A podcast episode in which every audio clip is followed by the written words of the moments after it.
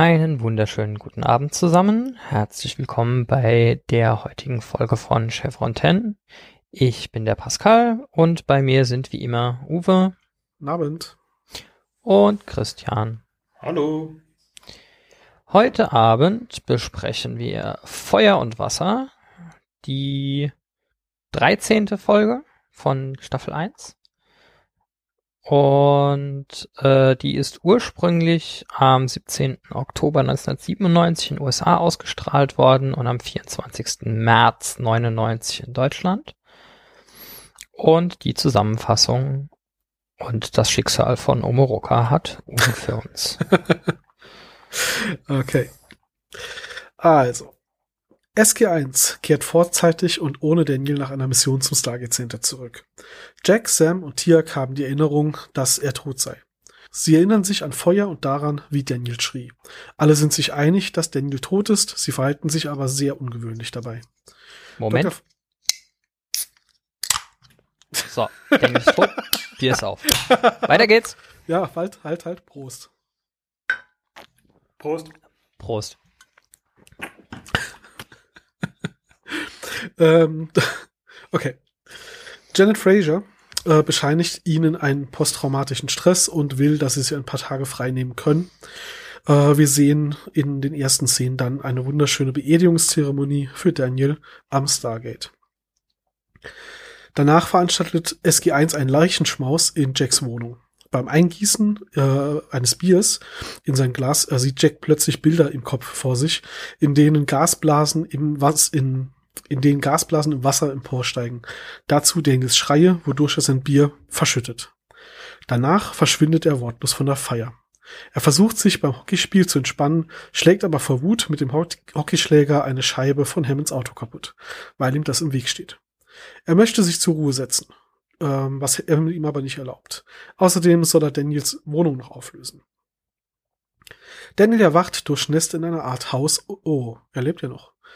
Ähm, Daniel, verdammt, was mache ich jetzt, was mach ich jetzt mit dem Bier? ähm, Daniel erwacht durchnässt in einer Art Haus unter Wasser und ruft nach seinen Freunden. Ein Wesen erscheint und zeigt ihm akkadische Keilschrift, die er entschlüsseln soll.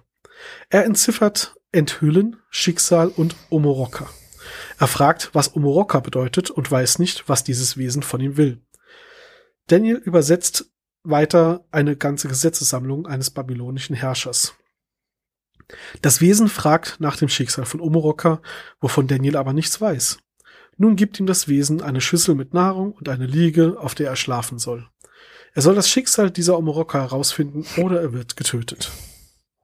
Als Jack, Sam und Tiak in Daniels Wohnung zwecks dessen Auflösung sind, findet Sam Expeditionstagebücher über alle besuchten Planeten. Jack meint, die Sachen könnten ein Museum ausstatten. Tiak findet ein ägyptisches Spiel, das er wiedererkennt. Beim Blick ins Aquarium kommt Sam zum zweiten Mal dieselbe Erinnerung wie Jack vorher. Auch Tiak hatte sie schon einmal.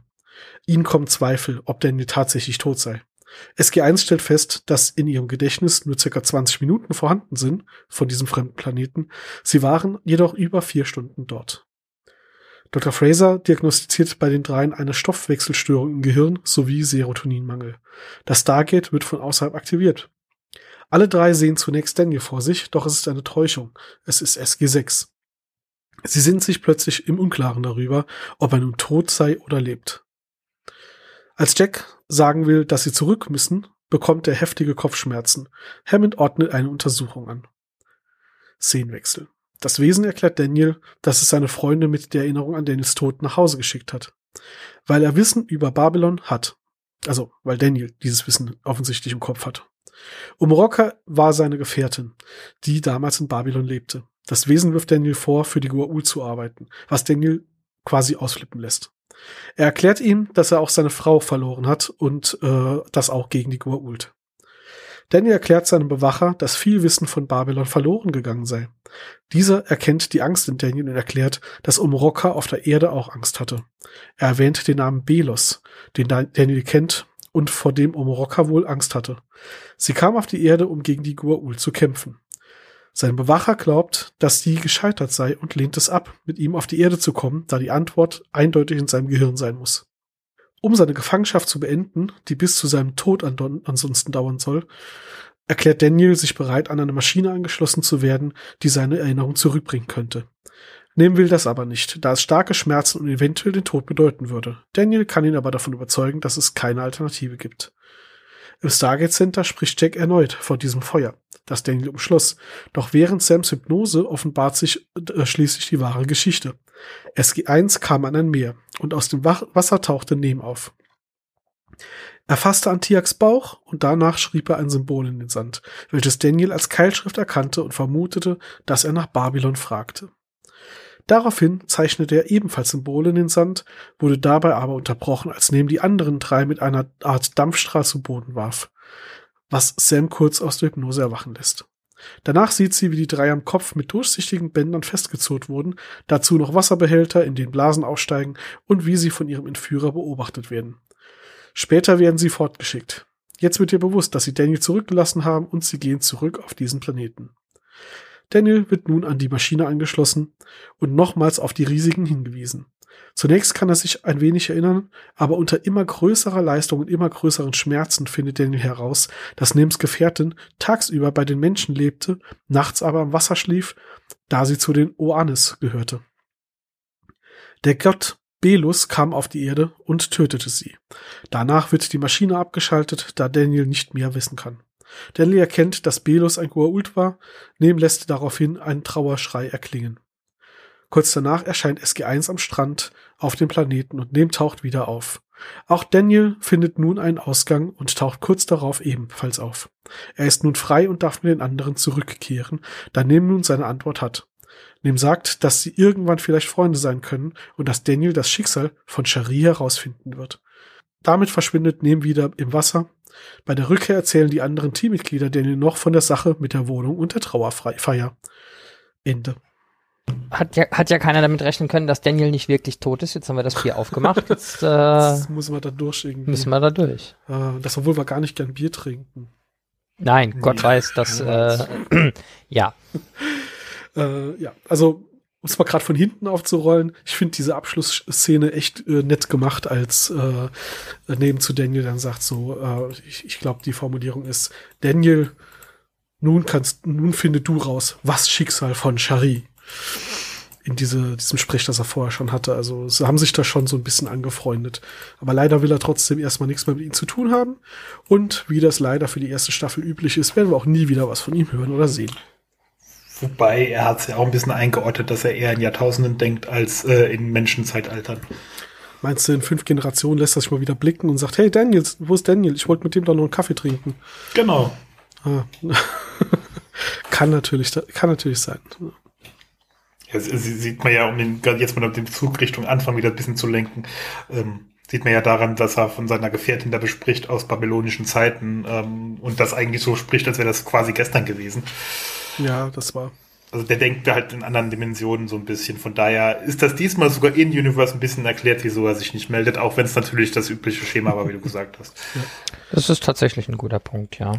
Wird aber tatsächlich offensichtlich sehr alt, diese Spezies. Also ich meine, wenn Jahrtausende für ihn kurze Zeiträume quasi sind oder mittelfristige Zeiträume sind. Und ähm, ich weiß jetzt gar nicht, haben, ob wir erfahren haben, wie alt Nox werden. Doch haben wir, aber die werden älter als Menschen, aber nicht so alt. Ich glaube tatsächlich, das ist jetzt die einzige Spezies, die wir bisher kennen, die äh, in, in Dimensionen wie Gua'uld leben kann, aber halt ohne, mutmaßlich ohne technische Hilfsmittel, ne? Mhm. Wobei, weiß man nicht. Gut, weiß man nicht. Ähm. Ja. Für mich ist die Folge ehrlich gesagt ähm, fast weniger wegen, wegen dieser Omoroka-Geschichte als wegen dem Drumherum, was äh, im Stargate Command, während man davon ausgeht, dass Daniel tot ist, gezeigt wird. Weil es ist außer der Geschichte um O'Neill und seinen Sohn, glaube ich, das erste Mal, dass man äh, das Leben des Stargate-Personals außerhalb äh, der Basis sieht. Ja, ist es für euch auch so befremdlich, dass äh, Hammond in so legerer Kleidung auf einer Feier rumläuft? Ja, ich finde, ich, ich finde, es macht ihn mal noch ein bisschen menschlicher, weil die ganze Zeit war er eher abgehoben. Absolut. Ne? Aber alle anderen, die sieht man halt, sah man halt auch schon in anderen Klamotten und zumindest haben sie auch Gala-Uniformen und sie haben halt auch ihre äh, Kampfanzüge und sie haben was auch immer. Und ihn hat man, glaube ich, bisher immer nur in der General-Uniform also, gesehen und da ist das schon plötzlich ganz anderer Anblick um mal einen Vorgriff wieder zu wagen, ich finde es eher befremdlich, wenn er dann äh, die Militäruniform trägt und äh, einen auf Colonel macht und äh, einen also. auf Agil, weil das, das passt halt überhaupt nicht. Ja, ja, ja. Mhm, aber richtig, ähm, dieses, auch dieses Externe hat ja auch gerade noch ein paar schöne Sachen, die können ja dann mit so ein bisschen Anspielungen auf den Kinofilm äh, spielen. Mhm. Mit diesen Logs-Büchern, die sie da von Daniel finden. Insbesondere hier ja Colonel O'Neill denkt, ich bin ein Geek. Oder mhm. äh, im Englischen sagt er wirklich, äh, I'm a Geek. Und natürlich äh, den äh, Catchphrase, äh, dass er nie bezahlt wird, den, der dann nochmal gefangen wird, so wie bezahlt. ja, ja, ja. Ja, genau, stimmt. So finden ja diese Tagebücher und es scheint so, dass er schon bei Abydos damit angefangen hat, äh, Einsatztagebücher zu schreiben und äh, ja, spielt schon so ein bisschen nochmal mit diesem was ein Nerd-Klischee. Aber andererseits, ja, schö schöner Bogen halt, den Film nochmal erwähnt und quasi nochmal klargestellt hier, äh, das ist dieselbe Storyline. Das sind nur andere Gesichter, es ist nicht äh, voneinander getrennt. Und ein Buchstabe mehr. Ja, Kleinigkeiten. ich fand's bei der Folge interessant, ähm, dass auch wenn sie oft ja sehr ungenau in vielen Dingen sind, äh, bei manchen St Sachen sie dann doch sehr viel Wert auf Detailgetreue legen. Und ähm, das schlägt sich hier nieder bei dieser Beerdigungszeremonie. Ähm, da haben die Macher sich mit der Air Force unterhalten und haben gesagt, könnt ihr bitte unseren Schauspielern erklären, wie man das mit diesem, wir falten diese Flagge zusammen ordentlich macht. Und die haben dann gesagt, oh Gott, bis wir denen das erklärt haben, wir schicken einfach Leute von uns so dass diese Beerdigungszeremonie von echtem Air Force Personal durchgeführt wurde und die, die diese Flagge gefaltet haben, äh, was auch erklärt, warum da plötzlich Personal steht, das man sonst nicht sieht. Also das sind halt einfach keine Schauspieler, sondern äh, ganz normale Air Force Soldaten und Soldatinnen, äh, die jetzt hier ihren kurzen Auftritt fürs Fernsehen haben. Auch schön. Mhm, das stimmt. Also das ist ja auch das letzte Mal, dass die Air Force da zusammenarbeitet. Ich meine, die Bilder von Cheyenne Mountain sind ja auch in Zusammenarbeit mit der Air Force geschehen, mhm. für sie ein bisschen besser in der Welt darzustellen. Oder Verschwörungstheoretiker würden jetzt sagen, um das Stargate-Programm zu verdecken. Ähm, nein, natürlich nicht. Ähm, aber äh, ist natürlich eine schöne Geste und macht es halt auch authentischer. Das ist ja das, was Stargate am Anfang zumindest, bis sie dann irgendwann Raumschiffe kriegen, so auszeichnet, dass es so sehr, sehr nah an den Erdenrealismus bleiben. Ja. So, ja. man denkt halt, ja gut, das kann halt bei uns irgendwie gerade wirklich passieren. Das ist authentisch, das wirkt schlüssig und es wirkt äh, echt in irgendeiner Form. Mhm. Also haben, können sich einige Serien heute noch ein Stück äh, von abschneiden, wo ich mir denke, okay, wir machen es halt irgendwie und die denken sich, okay, wir machen es richtig. Ich muss sagen, für mich sind die Folgen, die großteils auf der Erde und im zivilen Bereich spielen eigentlich immer mit die interessantesten in Stargate, so doof wie es klingt. Ähm, allerdings bin ich da ein bisschen schizophren, ähm, obwohl mir in SG1 und auch in Atlantis die Zivilistenfolgen meistens am besten gefallen, kann ich mich mit Stargate Universe, was ja erhebliche Teile äh, irgendwie in diesem Szenario spielen lässt, nach wie vor nicht so ganz anfreunden. Mhm. Ähm, Gut, mag aber Ja, ich weiß nicht, ob, ob man das. Haben. Ja, vielleicht, keine Ahnung, Stargate Universe, ich, irgendjemand hat das mal sehr ähm, treffend als Beverly Hills 90210 in Space zusammengefasst. Ja. Ähm, und, und so kommt es mir halt auch irgendwie ein bisschen vor, diese, dieser ähm, interpersonelle Konflikt äh, ist da relativ stark hervorgehoben. Und hier, ja, man zeigt irgendwie die Charaktere in der Welt, aber sie sind halt trotzdem noch ein Team und gehören zusammen und fetzen sich nicht bei jeder Gelegenheit. Das, das ist wahrscheinlich das, was für mich den Unterschied ausmacht. Zu großen Fokus drauf gelegt, dass diese Story halt irgendwie äh, Augenstecherei unter Leuten ist, die, die zusammensitzen müssen. Ja. Ähm, ich meine, jetzt gerade in der Folge ist, kommt ja noch dann dazu, dass ja diese, was im Privaten passiert, ähm, Szenen, passieren ja parallel zum vermeintlichen Mainplot. Und eigentlich verkommt der Mainplot schon fast zum, zum Sideplot was aber auch damit zusammenhängt, dass das, was dort geschieht, für den Overall Story Arc von Stargate halt keine große Relevanz hat. Wir erfahren, dass die ähm, äh, dass, dass die Menschen eventuell Unterstützung hatten von Omoroka im Kampf gegen die Goa'uld. Und wir erfahren, ähm, was aber auch nicht so offensichtlich ist an der Stelle, ähm, dass Baal schon viel früher auch auf der Erde war und da irgendwie mitgemischt hat, ähm, weil ja Belus ähm, Omoroka getötet hat, was halt lateinisch für Baal ist. Also wir erfahren halt ah, hier. okay, das war mir nicht so. Siehst du, mir Mhm. auch nicht, bis, es, bis ich, bis ich äh, geguckt habe, eigentlich, ob es irgendwie Hintergrund zu Belus gibt. Okay. Und dann gesehen, also Wikipedia, Belus, ja, das ist lateinisch für Baal und was? Da, da hilft es, Diablo gespielt zu haben. Äh, ja, okay, möglich, wahrscheinlich ja. schon. Aber mir Nicht ist der Bogen, möglich. Mir ist es der Bogen halt tatsächlich nie gekommen, dass, dass dieser Belus, der hier erwähnt wird, ein Goa'uld sein könnte, den wir ke überhaupt kennen. Und habe es jetzt halt auch bei der Recherche rausgefunden, dass so, ach, das ist ja interessant. Aber selbst das spielt halt keine wirkliche weitere Rolle später. Das heißt, wir sehen halt Daniel, wie er da als Gefangener Dinge tun muss.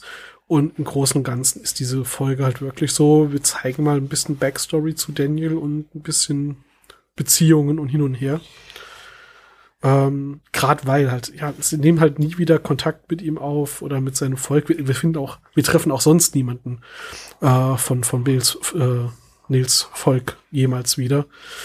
Und äh, das ist halt ein bisschen schade dann. Aber ja, es ist jetzt nicht dramatisch. Die Geschichte ist trotzdem gut erzählt. Aber äh, ich meine, das Emotionale passiert halt an einer anderen, in einer anderen Szene. Ne? Es ist halt die typische Folge der Woche von Stargate. Plus Genau. Strich auf der Daniel ist Totliste. Ja, ich wollte gerade sagen, das wäre der Haupteffekt, wenn es die Folge nicht gäbe, ist, dass Daniel einmal weniger stirbt. Ja, Ähm, wobei ja diesmal ja zumindest nicht tot und dann wiederbelebt war, sondern tatsächlich ja nur für tot gehalten wurde. Das muss Ja. man schon äh, differenzieren. Das, das führt mich zu meinem normalen Pet Peeve, dass ich heute tatsächlich nicht den deutschen Übersetzern in die Schuhe schieben kann, sondern das haben nur die Italiener verkackt. Äh, tatsächlich heißt die Folge in allen Sprachen ganz einfach Feuer und Wasser. Außer, Itali außer die Italiener, die haben eine Sonderwurst gebraucht, die mussten das Ding scheinbarer Tod nennen. Und damit Oh Gott. den kompletten äh, Effekt quasi im Titel der Folge vorwegnehmen. Verkackt. Was richtig. ich meine, es ist ja so, dass wenn man als, als Fernsehzuschauer in den 90ern erwartest du ja sowieso nicht, dass einer der Hauptcharaktere stirbt. Aber das jetzt wirklich so hart im Titel zu spoilen, yeah, ähm, aua. Ja. dafür gab es einen umgekehrten, äh, ich habe ich hab so gelacht, als ich das gelesen habe. Ähm, ich habe erfahren, dass Brad Wright wohl auch ein ganz schöner Troll ist. Ähm, also während dort gespoilt war, dass es äh, kein echter Tod war, war es wohl so, dass Michael Shanks relativ lang nicht wusste, dass es ein gefakter Tod war. Und ähm, Das macht bestimmt für ein super Klima am Arbeitsplatz. Auf jeden Fall. Und zwar war äh, Shanks wohl unterwegs äh, mit Brad White in einem Flugzeug, weil sie zu irgendeiner äh, Werbe Werbeevent unterwegs waren. Und er hat ihm halt irgendwie äh, einen Teaser gegeben. Hier ist der Teasertext. Und Shanks war irritiert, dass er da von der Trauerfeier gelesen hat. Wright hat ihm einfach nichts darüber gesagt und es hat noch ein paar Tage gedauert, bis er halt zum Reading kam und er erfahren hat, was da passiert. Also er hat ihn tagelang im Glauben gelassen, dass da war eine Trauerfeier, eventuell stirbt mein, meine Figur. Das, äh, ja, also super Aktion, finde ich gut. In der Troll-Kategorie, ähm, mir ist es tatsächlich nicht aufgefallen beim selber gucken, deshalb finde ich es doppelt erwähnenswert. Äh, du hast ja vorhin die Szene erzählt, wo O'Neill meint, er müsste jetzt irgendwie raus auf den Parkplatz und sich mit Hockeyspielen beruhigen. Ähm, tatsächlich äh, steht auf dem äh, Hockeyschläger sein Name. Ähm, allerdings ungünstigerweise nicht O'Neill, sondern Anderson. Mhm. Äh, das heißt, er hat wahrscheinlich einfach seinen Schläger von zu Hause irgendwie als äh, Prop mitgebracht und dann da benutzt. Finde ich, finde ich einen guten Wink, weil ich glaube, es gibt ungefähr drei Frames, wo man das lesen kann oder so. Also man Mhm. muss schon wirklich drauf achten. Ich finde es nur äh, super. Ich meine, wie knapp war das Budget, dass du in Kanada dir für ein Set einen Hockeyschläger von einem Schauspieler mitbringen lässt, statt einen irgendwie einzukaufen beim, beim Set-Design. Also, Also ich kann mir, ich kann mir sehr gut vorstellen, dass das mehr so äh, drauf lief. Sie hatten da irgendwie dieses Haus angemietet, um da diese Trauerfeier zu, äh, zu äh, machen. Und im Skript war nur drin gestanden, O'Neill äh, verlässt irgendwie total entnervt den Raum und die ganze Szene mit wir spielen Hockey auf äh, dem Parkplatz hat sich irgendwie nachträglich äh, ergeben, weil äh, RDA halt mal irgendwie an sein Auto gegangen ist, aus dem Kofferraum seinen Hockeyschläger geholt hat und irgendwie in der Drehpause mal ein bisschen Hockey auf dem Parkplatz gespielt hat oder so. Dann hat er gesagt, wisst ihr, was wir da machen könnten? möglich. Gut Ähm, möglich, ja. Also äh, ich habe es mir noch so erklärt, dass er halt ähm, vielleicht wirklich spontan passiert ja beim Dreh die Idee hatten, er müsste noch ausrasten, mit irgendwas muss er da rumkloppen, mit was denn? Und ADE vielleicht gesagt hat so, hey, ein Hockeyschläger, haben wir gerade einen hier? Ah, ist nicht schlimm, ich wohne zwei Straßen weiter oder so. Ja, das, äh, Da, da, da kann, man, kann ich aber ein bisschen zur Verteidigung eingreifen, zumindest von den Stargate, äh, Star Trek-Serien weiß ich, dass sie da sehr viel geknaubt haben, äh, was äh, Requisiten angeht. Äh, wo sie dann gesagt haben, oh, guck mal da im Shuttle, ein Teil vom Spielzeug von meinem Kind, äh, das brauchten wir gerade. Ähm, heißt, das heißt, euer Szenario ist durchaus plausibel irgendwo, aber es könnte auch einfacher wirklich gewesen sein, in irgendeiner Form nochmal. Ähm, aber damals war das Budget halt bei allen dieser Serien dieser Art einfach noch sehr, sehr, sehr niedrig. Äh, da würde es mich wirklich nicht wundern, dass es auch geplant war. ja, das, das, das kann gut sein, dass es hieß, da brauchen wir einen Hockeyschläger und so. Hat, hat zufällig einer einen, da müssen wir nichts einkaufen. Kann Jo, natürlich genau. auch sein. Ich meine, äh, naja, damit aufgewachsen wäre es vielleicht ein bisschen falsch gesagt, aber man kennt als, als geneigter Nerd auch so eine Sci-Fi-Serie, wo dann irgendwie auf einer Brücke auf dem Bedienterminal ein äh, Bügeleisen steht. Also da darf man halt einfach alles nicht so eng nehmen. Richtig. Wobei mein persönlicher Lieblings-Fun-Fact über, ich habe das von zu Hause mitgebracht, war ja äh, beim Jubiläums-Event-Film äh, 50 Jahre Doctor Who, als sie David Tennant als den Doktor wieder einsetzen wollten und sie dann das Problem hatten, so, hm, ah, da müssen wir jetzt mal altes Material sichten, dass wir den Anzug noch mal akkurat hinkriegen. Und er hat gesagt, kein Problem, ich bringe den von zu Hause mit. äh, dann aber leider das Problem hatte, ähm, dass er, dass, Dass er fünf Kilo zugenommen hat. Genau, das Ding ein bisschen eng saß, aber hat ja gereicht. Ja, Details. ja, ja. Ich habe mein Aber ganzes ja. Kostüm zu Hause, das passt schon. Haben ja viele so gemacht. Also ich meine, äh, hier ähm, Quark kennt ja auch alle, der hat seine Zähne auch mitgenommen. Ach so, ich dachte gerade, er hat die Ohren von zu Hause mitgebracht. Die hat er, glaube ich, auch, aber die anzuziehen ist halt mehr Arbeit. Ja, ja, ja. Die Zähne sind echt echt nur aufgesteckt. Ähm, die echt? er dann für diese, ähm, das ist jetzt aber ein bisschen off-topic, äh, für diese Folgen mit ähm, hier äh, Alexander Siding, die hatten hier während der Lockdown-Phase, wer das hier später hört, wir hatten, haben gerade noch diese Corona-Pandemie und hoffentlich ist sie vielleicht später dann mal fertig. Ähm, hatte der mit äh, Alex Siding und mit äh, dem Darsteller von Gara- Garak, dem, äh, äh, jetzt fällt mir sein Name nicht mehr ein. Ihr wisst, wen ich meine. Andrew Robertson, Dankeschön. Jetzt habe ich es wieder. Ähm, äh, so ein bisschen Fanfictions aufgenommen und dann hat er Quark gespielt und hat sich halt für den, den Stream seine Zähnenummer angezogen. Ähm, das war halt noch die alte Schauspielkunst so ein bisschen. Ne? Das ist nicht so wie heute Millionenbudget und die Folge kostet mehr, als ich im Leben verdienen werde, aber naja, da hat man die mitgenommen. Hallo? Hallo? Äh, Hallo. Sekunde, warum? Was tut es? Äh, Was tut ihr denn? hallo? Hallo? Ah, gut. Das Du wirkst sehr weit weg. Ich wirke sehr weit weg. Ich sitze jetzt noch mal vorm. Ich habe am Mikro nichts eingestellt. Das Mikro Du war klingst, als hättest du die Audioquelle geswitcht. Ah, warte, warte, warte. Input. Hallo. Das Hallo, besser. Gut. Ähm, mein Mikrofon ist gerade plötzlich irgendwie, also das Signal war plötzlich weg. Und dann habe ich es geswitcht, zurückgeswitcht und hin und her und dann war auch noch mein Kopfhörer plötzlich weg. Ich weiß nicht, was da gerade war, aber irgendwas hatte gerade Schluck auf.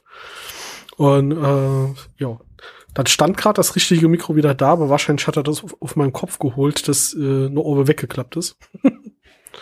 So klang das, ja. Ja, okay. We können wir weitermachen. Gut, können wir weitermachen. Mit was machen wir weiter? Weiß ich nicht, ich habe die letzten zehn Sekunden nicht mehr gehört, aber machen wir einfach so, als äh, wäre da nichts gewesen. Verstehe. Ähm, Das sind dann immer die Stellen, wo fraglich ist, ob man sie hinterher rausschneiden sollte oder nicht. ja, das müssen wir dann gucken. so Vielleicht, vielleicht lasse ich das auch einfach alles komplett drin. Das werden die Zuhörer dann jetzt merken. Ja, ich hatte schon auf Twitter angekündigt, dass ein Clowns wird's nicht besser. Ähm, Ah ja.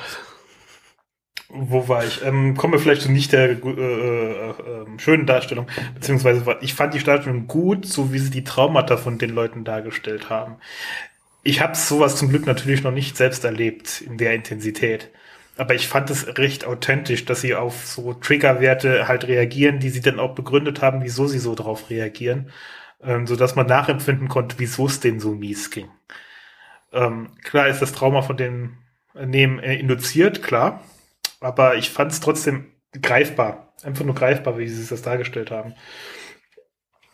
Ja, Janet hat dann ja auch sogar dieses, ich habe den irgendwo gesehen und äh, mir geht's heute nicht so gut. Das passt ja alles in. Wir waren da in einer lebensgefährlich, lebensbedrohlichen Situation und haben einen Freund verloren. Äh, da kann sie ja sehr, sehr viel auch einfach wirklich genau durch das, was sie erlebt haben, erklären. Auch wenn es Militärs sind, aber sind im Ende auch Menschen. Ähm, also diese, diese Diskrepanz, ähm, ja, die, die haben sie schon sehr gut aufge, äh, aufgegriffen und, und also wie gesagt, ich habe es auch zum Glück so, also weder so krass das erlebt, noch hat mir jemand mit dem Hirn rumgefuscht. Aber ähm, ich fand jetzt so als Außenstehender auch, dass genau diese Balance zwischen man es ist glaubwürdig, weil es äh, in der Variante ist künstlich induziert, aber es ist auch nachvollziehbar, warum die Ärztin das so und so sieht. Ähm, ja,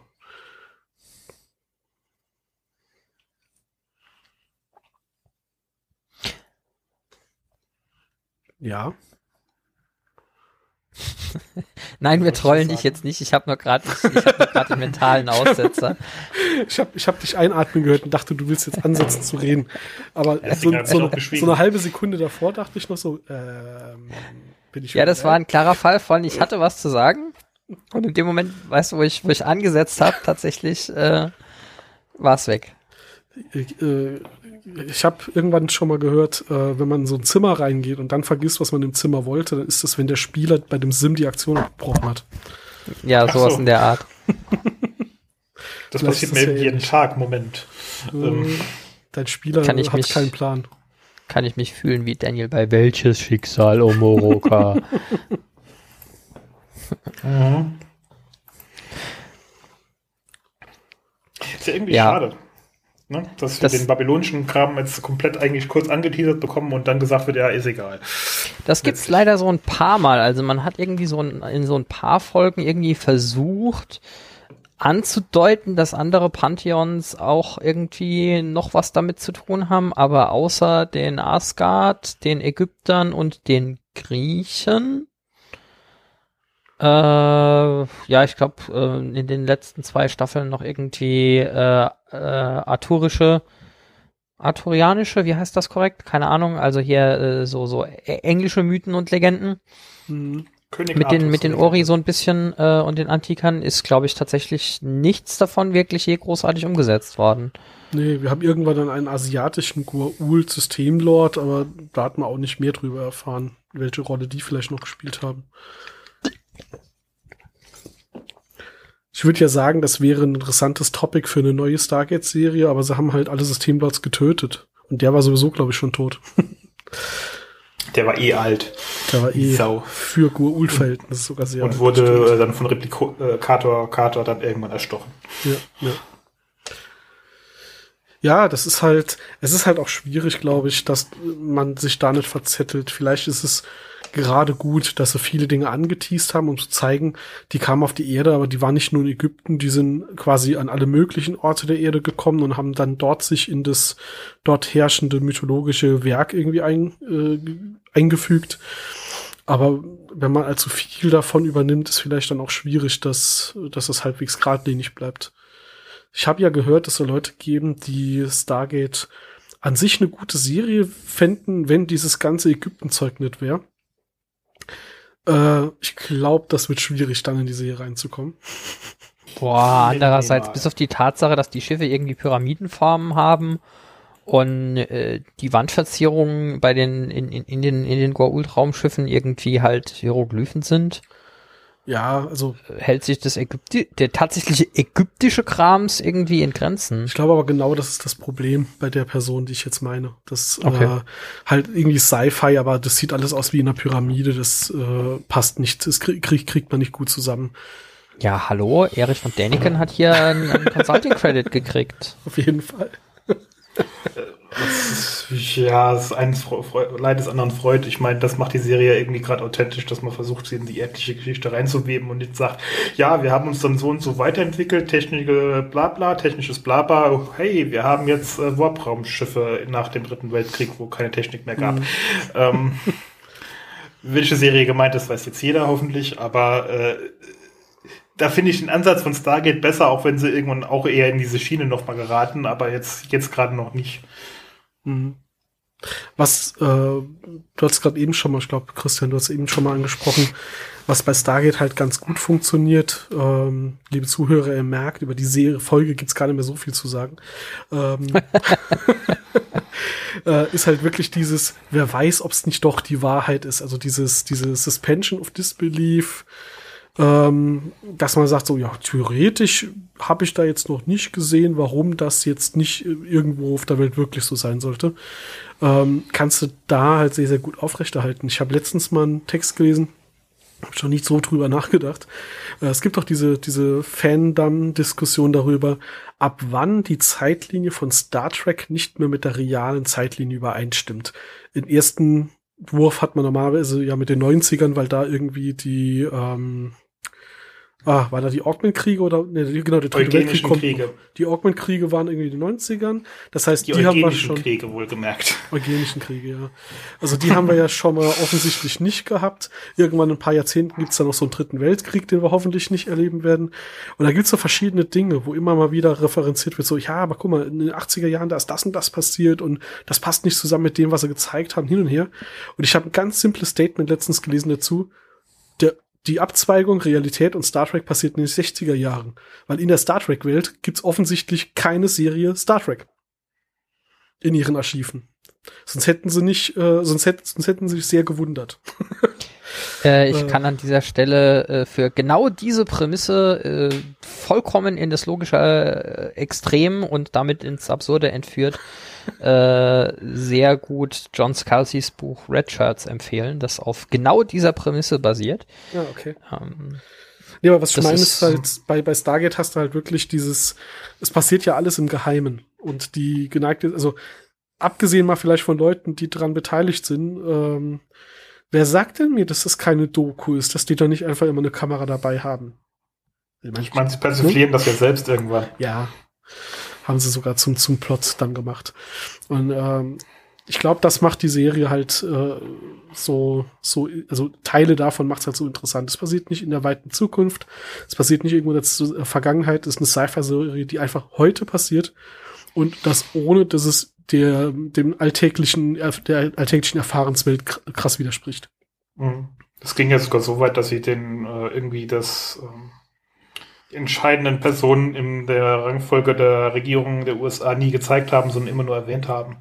Ja, wobei wir äh, haben keinen Präsidenten Hank Landry erlebt. Nee, ich, das, ist, nee, nee, ich sag ja, sie haben das zeitweise ja auch noch durchgezogen, dass sie nee, die Quatsch, nie gezeigt haben. Äh, wie heißt Ja, zeitweise. Ha äh, Hayes. Äh, Henry, Henry Hayes, war es so. Hank Landry war auch mal Präsident da beim Spiegeluniversum. Genau, genau. Ähm, und trug aber keinen Bart, seltsamerweise. Äh, Moment, falsche Serie. ähm, zu der Serie gibt's, der Folge gibt es eigentlich noch nun zu sagen, wir sehen mal wieder unseren bekannten Magog, äh, den Gerhard äh, Plunknet, den wir schon mal in Stargate gesehen haben. Aber bekannt kennt man ihn natürlich als Magog, äh, ist ja ganz offensichtlich, äh, hat nur ein paar Haare weniger und dafür ein bisschen Flossen mehr. Ähm. also genau, das Alien neben wird gespielt von Gary Plunkett. Ist auch so ein, so ein Schauspieler, der mehr dafür bekannt ist, äh, wie er nicht aussieht, als wie er aussieht, oder? Das ist ja Mag wahrscheinlich sein. Wobei wir jetzt ja ihn schon gesehen haben in der Serie, zum Glück. Das ist äh, richtig, in, in dem Fall. Tuplo ähm, im, im Volke des Landes des Lichts. Das heißt, wir wissen sogar, wie er richtig aussieht und wenn ich es nicht gelesen hätte, hätte ich es nicht, nicht bemerkt. Ich bin jetzt versucht zu sagen, der wahrscheinlich kompetenteste Unberührte der Welt. Ähm, ja. Fast. Aber ja. Was? weil er, weil er Tuplo heißt. Achso, oh Gott. Ja, obwohl ich den Gags letztes Mal auch schon so ähnlich gemacht habe, habe ich jetzt gerade um Schlauch gestanden. Der wahrscheinlich deswegen. Ja gut, ich meine, er ist auch relativ groß, ne? Ja. Ich glaube, ich glaub, es war auf jeden Fall der längste unberührt. Egal. äh, ich glaube, das war auch dein Gag. Nee, ich glaube das nicht. Ich habe, glaube ich, nur, nur gelacht über den Namen, weil äh, dass ich das als Kind, als ich die Serie zum ersten Mal geguckt habe, noch witziger fand.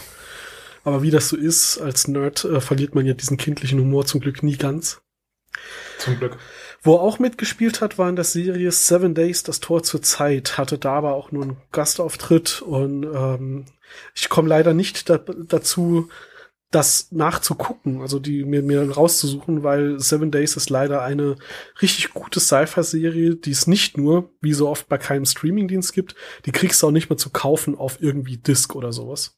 Was? Ähm, also gerne mal hier den Aufruf raus in die Community, ähm, wenn irgendwer weiß, wo man Seven Days das Tor zur Zeit legal herbekommt. Ich habe keine Ahnung. Gibt's nicht. Existiert nicht. Wurde nie auf DVD verlegt kriegst du nicht. Es ist reine Fernsehproduktion und äh, man findet dann, äh, wenn man lange genug googelt, irgendwelche vom Fernseh mitgeschnittene VHS, die dann digitalisiert und ins Internet gestellt wurde. Und äh, das war ganz gruselige Qualität. Also ich wollte gerade sagen, bei keiner von diesen vier Transkodierungsschritten ging auch nur der kleinste Hauch an äh, Qualität verloren. Minimal, ja.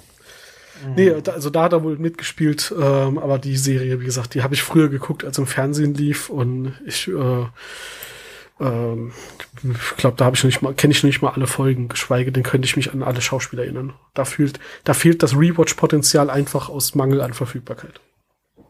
Ich bin sicher wie früher, als es noch kein Streaming gab. Schlimm, oder? Mhm. Mittelalter, ganz schlimm. Naja, kommt mir sehr lang hervor. Mindestens 30 Jahre. Moment. Nee. Bevor wir jetzt komplett ja. in Irre Irrelevanz abdriften, habe ich noch mein obligatorisches Manko an der Übersetzung der Woche. Ähm, und zwar liest Carter ja in, äh, während sie bei Daniel in der Wohnung sind, irgendwie Auszüge aus seinem Abydos äh, Reisejournal vor.